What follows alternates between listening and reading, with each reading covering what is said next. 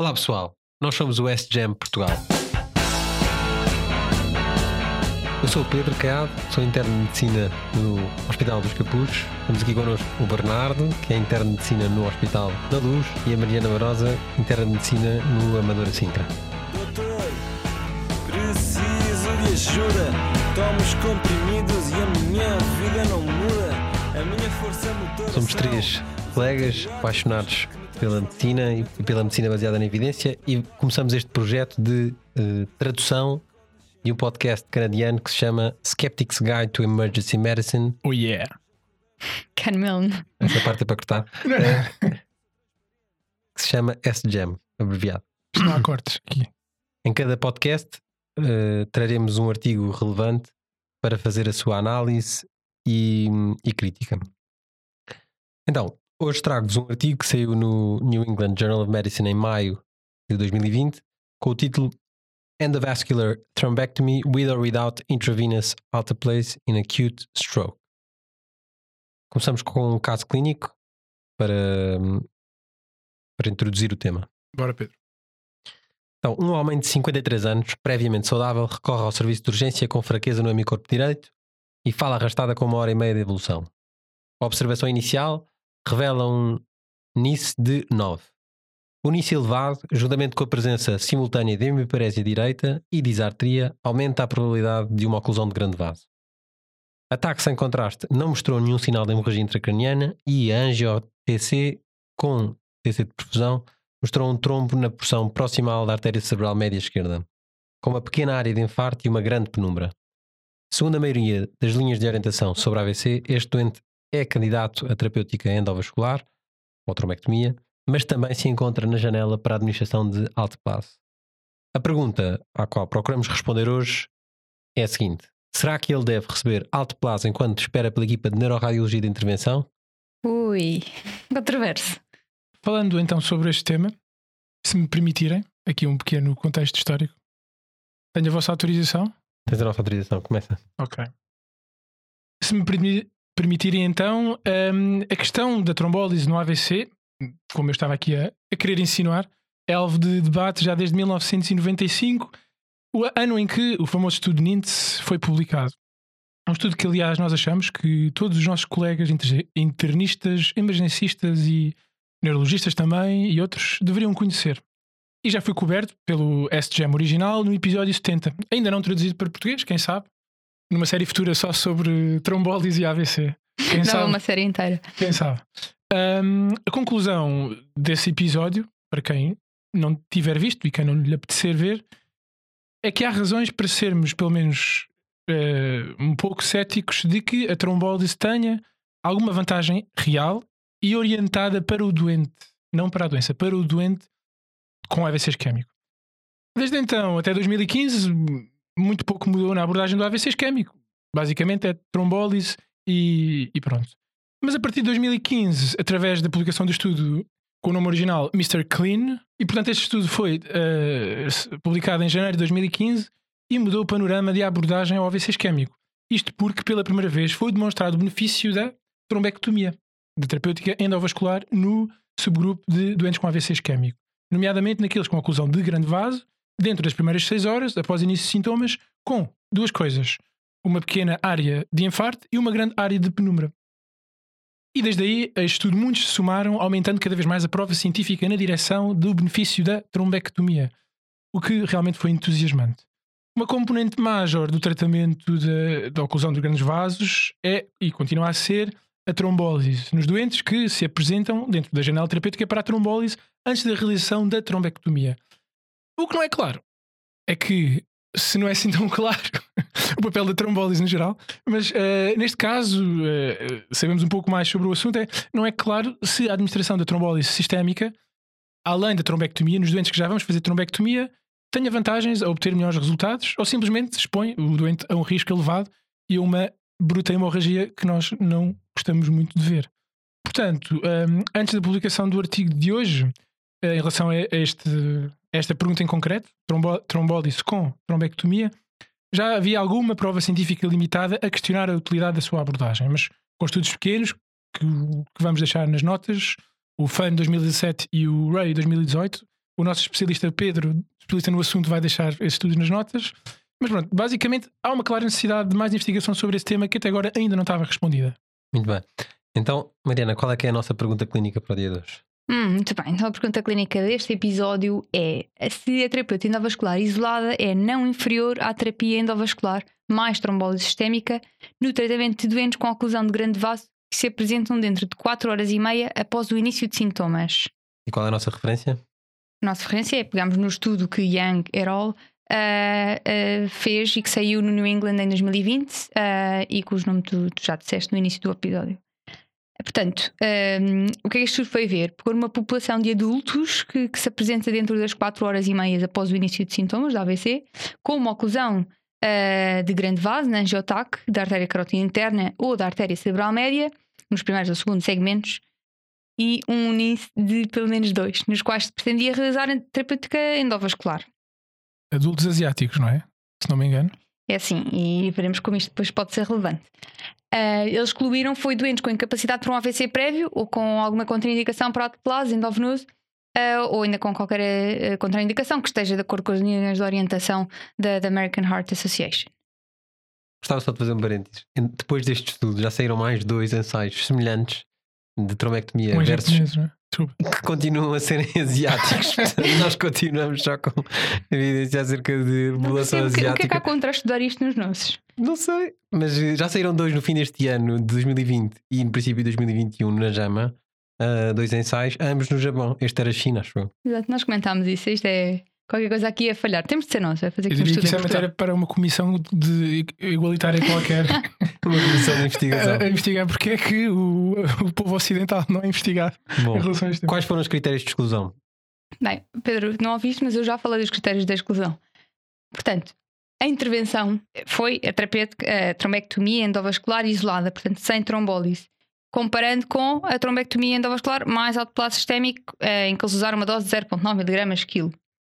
Como resultado primário, ou de campo primário, como preferirem, eh, temos a não inferioridade na escala de, de ranking modificada avaliada em 90 dias após a aleatorização. Uh, e esta não inferioridade foi definida como limite inferior do intervalo de confiança de odds ratio superior a 0.8. Como outcomes secundários, eles foram ver a morte por qualquer causa aos 90 dias, a reperfusão bem sucedida antes da trombectomia, a canalização às 24, 72 horas, avaliada por AngioTAC, a escala da NIH às 24 horas e aos 5 a 7 dias, e comparações do volume da lesão final no TAC e da escala de ranking modificada. Como autocampos de segurança, eles foram avaliar todas as hemorragias e hemorragias intracarianas sintomáticas de acordo com os critérios de Heidelberg, a ocorrência de pseudoneurisma e hematoma na, na, região inguinal no local de punção arterial, uh, o infarto cerebral no novo território vascular, a 7 uh, aos 5 a 7 dias e a mortalidade aos 90 dias. E portanto, o que é que os autores concluem é que em doentes chineses uh, com AVC isquémico agudo, por ocasião de grande vaso, a trombectomia endovascular isolada foi não inferior em relação ao resultado funcional, dentro de uma margem de confiança de, de 20%, versus trombectomia endovascular precedida por autoplase endovenosa, administrada dentro da janela que já conhecemos das 4 horas e meia após o início de sintomas. E Pedro, volta a palavra a ti. Então, vamos ao nosso checklist de qualidade para ensaios clínicos aleatorizados, ferramenta da BEM. Bam. Então, primeiro, a população estudada inclui ou foca-se nos doentes do serviço de urgência? Incerto, caro Pedro e caros ouvintes. O manuscrito não explicita, e quando falo em manuscrito falo do artigo, só que decidimos ser pomposos e chamar isto de manuscrito. Portanto, o manuscrito não explicita se o doente provém do serviço de urgência. 2. Os doentes foram aleatorizados adequadamente? Sim, com uma proporção igualitária de 1 para 1 via sistema online. O processo de aleatorização foi oculto? Sim. Os doentes foram analisados nos grupos aos quais foram aleatorizados, isto é, foi análise intention to treat? Sim, mas aqui provavelmente deveria ter sido utilizada uma análise por protocolo. Não sei se. Já falaremos disso Já no falaremos, não é? Talk Nerdy. Então, eh, tentem adivinhar eh, porque é que deveria ter sido utilizada uma análise per protocolo. 5. Os doentes foram recrutados de forma consecutiva, isto é, sem viés de seleção? Incerto, não está escrito no artigo nem no material suplementar. 6. Os doentes em ambos os grupos eram semelhantes no que diz respeito a fatores de prognóstico? Sim, 7. Todos os participantes, doentes, clínicos e assessores de resultados foram cegos quanto à alocação do grupo? Não, na verdade não. Os, os assessores foram cegos, o que é bom, já elimina bastante o viés de seleção e de, de alocação, mas os médicos e os doentes sabiam o grupo ao qual tinham sido alocados. E, e é uma pena, porque facilmente poderia ter eh, havido aqui algum tipo de cegagem ou de mascaramento, não sei bem. Traduzir para português. Blinding. Blinding. Cegagem. Blinding. Seja a última palavra. Eu acho que há, há um problema da credibilidade da medicina baseada na evidência em português que, que se prende com a linguagem e com a tradução. É a cegagem parece que tipo, eh, lembra-me uma pessoa alcoolizada, né? Toda cega, como dizem no, no norte. Ok. Eh, 8. Todos os grupos foram tratados de forma igual, exceto na intervenção. incerto, mas provavelmente sim. Isto porque não conseguimos saber através do manuscrito. 9. O seguimento foi completo, isto é, pelo menos 80% em ambos os grupos. Sim, só dois doentes foram perdidos no seguimento, o que é de facto incrível. 10. Todos os resultados importantes para o doente foram considerados. Sim, Isto é 11. que é bom. O efeito do tratamento foi suficientemente grande e suficientemente preciso para ser clinicamente relevante. É um grande não interrogado, mas o Pedro explicar-nos-á melhor. Então, hum, eu acho que foi suficientemente preciso para ser eh, para termos segurança no resultado. Ah, a questão é que não houve efeito do tratamento eh, e, portanto, temos um, um resultado de não inferioridade. Hum, então, os resultados principais foram avaliados 1586 potenciais candidatos quanto à elegibilidade e 654 foram incluídos na análise final. A idade mediana foi 69 anos e houve ligeiramente mais homens. A escala de Nice mediana foi de 17, portanto eram doentes com gravidade. Uhum. No outcome primário, o odds ratio ajustado para a escala de ranking modificada foi de 1.07, portanto ali mesmo na MUS. Posso fazer um comentário? Desculpem. Diz. Só para dizer que realmente uma escala de de início mediana de 17 é uma gravidade muito maior do que se calhar a média de indicação para trombólise na maioria dos doentes, diria eu. A maioria talvez não seja excessivo, mas pelo menos em muitos. Do que vocês veem, não? o que é que vocês acham? É, é ter em consideração, de facto. Agora não sei se não, não, não sei de cor se a maior parte dos doentes do meu hospital ah, acaba por ser submetido a trombólise com, com NIH elevados. Ou se a maioria tem abaixo de 10, por exemplo. Mas é uma análise gira para cada centro hospitalar perceber. Imaginem que a proporção de, de doentes submetidos a trombólise está abaixo de 10. Seria interessante. A Mariana vai fazer um multicêntrico e está a recrutar a partir deste momento. é isso mesmo, sempre a aproveitar. Bom, este odds ratio demonstra não inferioridade, porque o limite inferior para não inferioridade era de eh, 0.8. E e a margem, o intervalo de confiança de 95% inclui, portanto, está acima disso, é de 0.81 a 1.4. Nos outcomes secundários, chama particularmente a atenção a reperfusão bem sucedida antes da trom- trombectomia. No grupo da trombectomia foi de 2.4%, algo expectável, e no grupo da trombectomia mais trombólise foi de apenas 7%. Portanto, uma diferença bastante pequena. Ok, então vá, muito bem. Agora vamos passar à parte do Talk Nerdy to Me. Então é agora que vamos aqui a detalhes metodológicos eh, super interessantes eh, explorados pelo SGM original. Vá, Pedro, Concordo. atenção. Fazer aqui algumas perguntas eh, e tu vais-me falar sobre isto em relação a este estudo. O que é que me tens a dizer sobre doentes consecutivos e a validade externa deste estudo? Bom, o artigo não explicita se os doentes foram ou não recrutados de forma consecutiva. Sem esta informação, é muito difícil perceber se houve ou não viés de seleção. Pronto, por motivos óbvios. Também é motivo de preocupação a validade externa de um estudo da AVC levado a cabo na China, cujo sistema de saúde pode ter diferenças relevantes em relação ao português que invalidem a aplicação destes resultados na nossa prática clínica. Isto Claro. também é auto-evidente. Não só os eh, portugueses, como todo o resto do Ocidente, Tirando o Japão. Então, eh, agora o que é que me tens a dizer em relação aos doentes que recusaram participar? Bom, dos doentes elegíveis, 15%, ou seja, 240 em mil, aproximadamente 1600, recusaram participar. Nem o artigo, nem o material suplementar contém informação acerca deste grupo de doentes. Os que decidiram participar podem ter sido diferentes dos que recusaram fazê-lo e também isto pode ter introduzido algum viés de seleção. Ok, isso faz, faz sentido. Olha, e em relação à ausência de blinding? A ausência de blinding ou a ausência de cegagem, como o Bernardo tinha no princípio do episódio, eh, é importante porque tanto os médicos assistentes como os participantes do estudo não foram cegos em relação ao grupo ao qual foram alocados. E Isto pode ter enviesado os resultados tanto a favor da trombectomia sozinha como a favor da trombectomia eh, mais trombólise. É, não temos maneira de saber. Se bem que diria que eu acho que o viés cognitivo tende mais para que a trombólise seja eficaz. sim. Pois concordo, sim, acho que pode ter enviesado, tendencialmente enviesaria mais a favor de, de- Pois. de- de- da trombólise. Até porque os, os doentes sabem que receberam um tratamento extra além da, da, da intervenção endovascular. Portanto, isso pode, Pois, pode afetar a percepção que eles têm do próprio, da própria escala de modificada de ranking aos 90 dias. Mas pronto, um ponto positivo é que os avaliadores dos resultados, aqueles que faziam a entrevista, seja entrevista presencial, seja entrevista telefónica, foram esses sim cegos quanto à alocação de grupo. Os doentes e os médicos é que não. Podiam facilmente ter cegado os doentes eh, em relação ao facto de terem ou não recebido eh, trombólise e isso teria sido bastante fácil e não explicam em lado nenhum no artigo porque é que eles não o fizeram.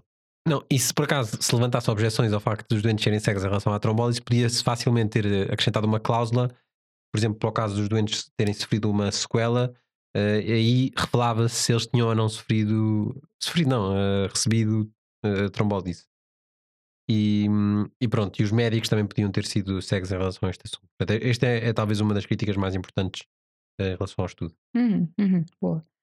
Olha, e, e em relação a esta questão da análise da intention to treat, que me parece um dos pontos mais importantes. Bom, em relação a, este, a esta análise, este tipo de análise costuma ser usado como indicador de qualidade de ensaios clínicos desenhados para testar superioridade. Mas, como nós já falámos no princípio deste episódio SGEM, para ensaios clínicos de não inferioridade, a análise per protocol é a abordagem mais conservadora para minimizar o viés. Usar uma análise intention to treat pode enviesar os resultados para a hipótese nula. A análise per protocol só se encontra no apêndice suplementar. Um desenho de não inferioridade procura provar que um tratamento novo não é pior ou inferior que o tratamento padrão, ou gold standard, por uma margem predeterminada considerada aceitável. Nos estudos de não inferioridade, a hipótese nula diz que, num determinado resultado ou variável, ou outcome, o tratamento A, o novo, é pior que o tratamento B, um tratamento de aceitabilidade, por uma margem de não inferioridade. Isso é o que diz a hipótese nula. Portanto, usar o intention to treat podia enviesar para a hipótese nula, que era, neste caso, a trombectomia sozinha seria inferior. Mas pronto. Por esta margem chamada de delta. Pelo contrário, a hipótese alternativa diz que, nesse dado outcome, o tratamento A não é pior que B por mais do que este delta. Este tipo de desenho de estudo é usado frequentemente quando duas circunstâncias se cumprem. Um, um ensaio controlado por placebo não seria ético devido à existência de um tratamento com eficácia superior ao placebo provada. Neste caso foi o que eles acharam que a alteplase era. E dois, o novo tratamento oferece outras vantagens. Por exemplo, custo, facilidade, menos invasivo, menos efeitos adversos. Eu acho que só nesta ótica poder-se-á con- considerar trombectomia sem alteplase como um, um, um tratamento com menor custo e, e com menos, potencialmente com menos efeitos adversos. E portanto, nessa medida, eles Cumulativo. eh, cumulativos. Portanto, eles, calhar, nesta medida, consideraram que não seria ético um ensaio controlado por placebo ou superioridade e, portanto, fizeram assim. A margem de não inferioridade geralmente deve ser especificada a priori e pode ser determinada com base numa diferença estatisticamente significativa ou numa diferença clinicamente significativa. Quando se determina aquilo que é clinicamente significativo, pode-se introduzir naturalmente alguma subjetividade, mas para isso existem bastantes linhas de orientação, como a declaração Consort Extension, que ajudam os investigadores a desenhar de forma apropriada os ensaios de não inferioridade. Boa, boa, Pedro, boa explicação. Acho que agora estamos mais informados em relação aos desenhos dos estudos e isto de facto é importante. E vamos pôr uma imagem no- nos, nos show notes eh, com esta conversa toda do- da não inferioridade. Exato, é que isto é importante, de facto, perceber e- estes conceitos. Basicamente, superioridade, intention to treat, não inferioridade eh, per protocol, não é? Uhum. Não foi o que eles fizeram. Pronto. Exato. Bem, então, e em relação aos resultados do estudo? Bom, há aqui um problema que eu acho que já falámos sobre, já, já aludi a esse problema, que é que os dados dos resultados foram obtidos através de entrevistas realizadas tanto pessoalmente como via telefone. E como nós agora nos viemos a habituar pelas consultas, pelas teleconsultas do Covid, muitas vezes este método de entrevista não é, não é ótimo, é um bocado imperfeito. E muito menos para avaliar a funcionalidade de uma pessoa através da escala de ranking modificada. Imaginem quanto é difícil fazê-lo desta forma. E pronto, isto pode ter eh, potencialmente eh, adicionado mais ruído estatístico aos dados e enviesado os dados para ahm, a não inferioridade ou então para o resultado oposto. Não conseguimos encontrar quantas avaliações foram feitas presencialmente e quantas foram por telefone. Seria interessante, por acaso, fazermos um estudo retrospectivo deste ensaio ahm, para publicar na Stroke ou nessas revistas que só publicam estudos observacionais de ensaios clínicos. Estás a duvidar da veracidade das revistas? Não, não, não, não. Esses tô- mas, mas, neurologistas te ouvem. mas, mas os ensaios clínicos maiores normalmente são publicados nas grandes, Ah. na, na JAMA, na, no New England, etc. Ok, ok. Essas aí, como sabemos, publicam maioritariamente estudos observacionais de ensaios clínicos. Claro, claro. Então seria, seria interessante ver diferenças entre ver se havia diferenças entre os doentes que tinham sido entrevistados via telefone e via presencial. Acho muito boa ideia. Caros ouvintes, já temos duas ideias de estudo, portanto, despachem-se antes que, que a ciência se adiante a vocês. Eu ia só dizer uma coisa que realmente é muito interessante e é fácil de se pensar agora com as consultas telefónicas, que é se já existe tanto, é mesmo o que estavas a dizer, tu já disseste, mas é, é- é- por acaso ainda não tinha pensado nisso. Mas é mesmo interessante. Se nós já achamos, e acho que, que é consensual, que é muito mais difícil uma consulta telefónica, principalmente quando é uma primeira consulta que ninguém conhece o doente, neste caso, o investigador não conhece o participante, portanto não, não sabe a linguagem e, e- e a própria eh, a própria base de onde ele parte. Portanto, estar a, a validar uma coisa de uma pessoa que não se conhece, se nós já sabemos que é dif- de- difícil de fazer numa consulta telefónica, acho que é facilmente imaginável que aqui ainda mais difícil será, ainda por cima no ensaio, que devia ser uma coisa muito mais controlada. E já agora aproveito para dizer que foi a, a mesma, o mesmo tipo de vali- validação que se Ah, era isso que eu te ia perguntar, não é caso 3. Exatamente. O nosso comentário à conclusão dos autores é que, em geral, concordamos com, os- com as conclusões deles. E a conclusão, bottom line, SGM, é que a trombólise sistémica não parece ter lugar no AVC isquémico agudo em doentes candidatos a tromboectomia, quando esta se encontra disponível em tempo útil. Então, vamos resolver como é que resolvias o caso, Bernardo? Tu que és fã de decisões colaborativas e de escuta ativa. Ora, eu primeiro faria uma escuta ativa intensa e, e Exceto se o doente tivesse a fazia. Aí pensava duas vezes. uma contemplação ativa nesse caso. Eh, e eh, tentaria fazer uma decisão colaborativa com base nas melhores provas científicas disponíveis e pensando no potencial malefício associado à trombólise, eu decidiria não administrar trombólise sistémica. Estamos a falar destes doentes, como o Pedro já disse, candidatos a trombectomia. Ahm, a equipa de neuroradiologia de intervenção chegaria, passado 20 minutos, fosse o mais rapidamente possível, realizaria a trombectomia endovascular o mais rapidamente possível, permitindo o retorno de perfusão à área afetada. E apesar da longa estrada de recuperação por diante, isto até soa quase poético, o doente tem alta para um centro de reabilitação apenas com uma ligeira monoparésia braquial e com a fala completamente recuperada. Foi isto que aconteceu depois da trombectomia. Ambulância. E foi o transporte do doente para, Esta para o ambulância, centro de reabilitação. esta, esta ambulância aqui que passou pode ser incluída. Bom, então a aplicação clínica, eu diria que por enquanto são necessários mais estudos para validar estes resultados com coortes maiores, mas dados os potenciais malefícios da trombólise sistémica, deve-se considerar com muita cautela o seu uso em doentes com AVC por oclusão de grande vaso candidatos a trombectomia. E é interessante precisamente porque, como já referimos no, primeiro- no princípio do episódio, eh, já houve mais ensaios clínicos aleatorizados, eh, os tais dois ensaios que falámos foram no Japão publicados na, na JAMA e vamos pô-los na show notes. E no fundo dizemos ao nosso doente o que é que diz ao teu doente, Bernardo. Eu diria, olha, senhor eh, limpo, aludindo ao nome do outro ensaio, ataque que fizemos à sua cabeça mostra que o senhor está a ter um AVC, um acidente vascular cerebral. Todo doente português sabe que se diz uma trombose, Bernardo. É verdade. Teve uma trombose. Eh, senhor limpo está a ter um. Mas já, eu acho que também. Vá, começa a dizer. Eu, acho que eles já sabem o que é que quer dizer um AVC. Não preciso começar. Não. Eu acho que eles já sabem o que é que quer dizer um AVC. Pronto. Hum, portanto, diria que o ataque mostra isso. Diria que esse trombo, esse trombose, esse AVC, está a ser causado por um coágulo, um trombo numa artéria grande do cérebro. Diria também que temos uma equipa, apesar de tudo, muito capaz de neuroradiologistas que vai conseguir tirá-lo em tempo real. E isto, por outro lado, vai-lhe dar uma maior possibilidade de boa recuperação e a equipa agora chegará em breve e depois disso poderá contar-lhe mais detalhes acerca dos potenciais benefícios e riscos do procedimento. A equipa de neuroradiologistas, que é especialista na própria intervenção, era o que eu diria. E assim concluímos o primeiro episódio do SGM Portugal, tendo analisado este ensaio clínico, que foi dos, dos ensaios clínicos mais importantes na medicina neurovascular do ano 2020. Obrigada, Pedro. Obrigada, Bernardo. Muito obrigado. Até à próxima. Então, e relembramos o lema SGM. Lembrem-se de ser céticos de tudo aquilo que aprendem, mesmo que o tenham ouvido aqui no Skeptic's Guide to Emergency Medicine. Especialmente se tenham ouvido aqui. Muito bem. Fomos a Mariana, o Bernardo e o Pedro. Sem bye bye.